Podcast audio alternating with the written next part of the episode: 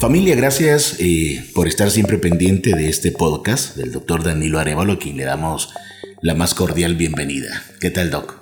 Muy bien, otra vez contento de poder estar con ustedes hablando de estos temas muy interesantes. Queremos agradecer a todos los que, bueno, a todas, porque la mayoría son mujeres quienes ya nos están escribiendo a través del inbox en la página eh, Clínica Gineco Oncología, el doctor Danilo Arevalo, que por cierto le mandan muchos saludos, Doc, y están preguntando la dirección del lugar donde se encuentra su clínica para visitarlo. Sí, realmente que este, es, he recibido tantos saludos también a través de nuestra página web que es www.oncologiaelsalvador.com y la clínica queda en la avenida La Capilla número 426 frente a los condominios Terranova. Es el centro integral para la mujer Arco. Ahí va a ver usted el, el, rótulo, grandote. Exactamente. De hecho, estamos grabando este programa en una de las, de las, de las oficinas de las clínicas. Exactamente. Es grande, muy bonito, de verdad que. Sí, tratamos de que sea completo para ofrecer los mejores servicios, una atención personalizada y que la gente se sienta cómoda. Quizás en otra ocasión podemos, podemos hablar también de esto, acerca de todos los servicios que, que se ofrecen acá en, en Arco. Sí, yo creo que también, o sea, aparte importante del, del, tratamiento es que la gente se sienta confortable. Y a veces, eh, desgraciadamente, las consultas suelen ser cortas. Y hay gente que se queda con muchas dudas. y nosotros tratamos de que eso no suceda y que la gente se vaya satisfecha con el servicio. Eso es muy importante. Aparte de, y esto lo digo ya a título personal, eh, de la, valga la redundancia, de la excelente personalidad del doctor Danilo una persona muy amable, muy amigable. Y, venga, venga a visitar. Yo no he tenido ninguna consulta con él todavía, no, no se puede, no voy a pensar mal, pero, pero sí lo trato profesionalmente a través de, del trabajo que hacemos en este podcast. Tiene que conocer al doctor, venga, conózcalo, hable con él. Créame que, aparte de que se aprende mucho, sin duda alguna usted va, va a salir muy satisfecha ¿no? de, esta, de su consulta. De verdad, Doc, lo felicitamos, en serio. Sí, no, muchas gracias. Bueno, el tema que vamos a tratar hoy, tumores en los ovarios, cuándo y cómo consultar. Muy interesante. Anteriormente ya en otro podcast el doctor nos hizo la, definición acerca de qué eran los quistes y los ovarios, la diferencia, pero nos gustaría que nos, nos, refrescara un poco con relación a los dijimos que un tumor es todo crecimiento o masa eh, que valga la redundancia, ha crecido de forma anormal. Desde este sentido, los tumores pueden ser sólidos, eh, que es decir, que, el componente principal es, es una masa, y los quistes, dijimos que esto es una colección de líquido y que en lenguaje coloquial es una chimbomba de agua. Y existen los intermedios que suelen ser los más peligrosos, que tienen tanto componentes sólidos como una parte quística, es decir, que tienen partes duras y también tienen agua. Y que realmente no existe aquí, o sea, un tumor no significa que la persona tenga cáncer, pero en algunas ocasiones hay que investigarlos. Ahora, para que la mujer llegue al punto de saber que está teniendo este problema es bien complicado, porque es algo que el proceso va avanzando dentro de su cuerpo y no lo, no lo percibe, no lo nota. Así es, realmente como no existe eh, muchas veces una consulta de prevención, entonces el diagnóstico se hace porque las personas llegan por un problema a consultar. Quizás la mayor parte de personas llegan a consultar por dolor. es lo principal. O, por ejemplo, existen los casos donde fue algo que se descubrió de manera eh, indirecta por otro tipo de, consulta, por ejemplo, que un sangrado menstrual se tomó una ultra y, oh sorpresa, encontramos un, tumor en el ovario. Entonces, realmente no existe el, diagnóstico eh, fortuito, eh, que, yo lo hago porque yo siento que tengo un quisto, porque yo siento que tengo un, tumor, sino que eh, es más por, por un síntoma.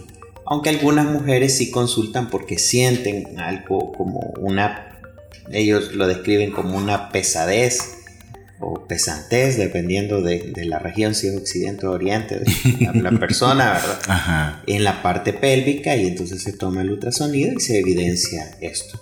Como una información muy importante para las eh, personas que nos están escuchando, ¿a qué edad aconsejaría usted que sería bueno que sí eh, comenzaran ya a hacerse periódicamente estos exámenes preventivos? Sí, como rutina, eh, desde que una persona inicia relaciones sexuales, eso es de ley, ¿verdad?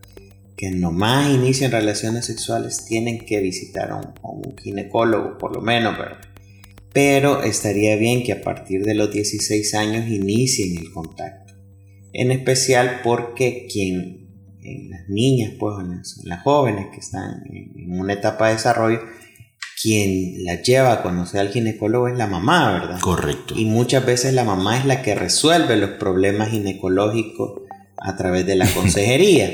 Pero si la mamá no está muy bien informada, entonces también va a dar vía y la información que, que va a dar a esta adolescente va a ser imprecisa o incorrecta. Y es que lo que sucede, doctor, es de que muchas veces, eh, conforme se ha dado la experiencia de la mamá, así es como ella aconseja. Si ella nunca ha tenido este tipo de problemas, como usted dice, no va a saber qué responder o qué, o qué aconsejar. Y lo peor, que en lugar de visitar a un especialista, entonces le pregunta a la tía, le pregunta a la hermana, o le pregunta a la abuela, o a la amiga. O, por ejemplo, lo que venimos diciendo, pues que la gente piensa que un quiste eh, es igual a cáncer. no es así, ¿verdad? Hay procesos que son fisiológicos y que pueden ser normales. Y hay otros que sí deben de ser investigados a través de una cirugía o a través de un estudio más especializado. La mujer debe entender que eh, cuando comienza su actividad sexual, la salud íntima ya no solo es parte de ella, sino que también de la de su pareja. Sí, no, y, por ejemplo va a depender también de las metas de, de esta persona, pues si tal vez el deseo no es de tener hijos tan pronto, entonces el énfasis es eh, en, la anticoncepción o por ejemplo es una persona que no va a tener una relación formal, entonces el énfasis es, es otro, pues la protección de enfermedades venéreas o algunas mujeres pues desgraciadamente su primer contacto sexual es a través de una violación esto es desagradable, pero hay que visitar al ginecólogo, pues, porque es peor evitar, es mejor evitar las consecuencias o las secuelas de esto, pues, que, que, esto avance a, a, un estrato mayor. Por supuesto. Doctor, ¿qué es el CA125 o marcadores en sangre? Bueno, algunas personas cuando tienen una tumoración en el ovario, ya sea quística o sólida, Siempre preguntan, doctor, ¿hay algún marcador de cáncer? Le dicen, eh, en, sangre. Y aquí hablamos del famoso CA125. Eh, quiero que sepan que el, el CA125 no dice si una persona tiene cáncer o no.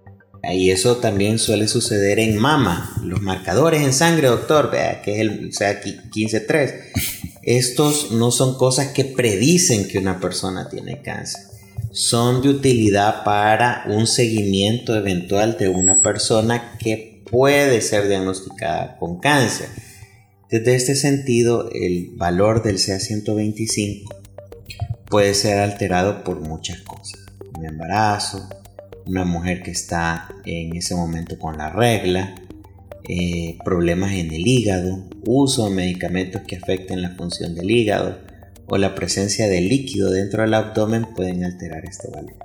Así que este no es algo que, si está aumentado es que tiene cáncer y si no, no, ¿verdad?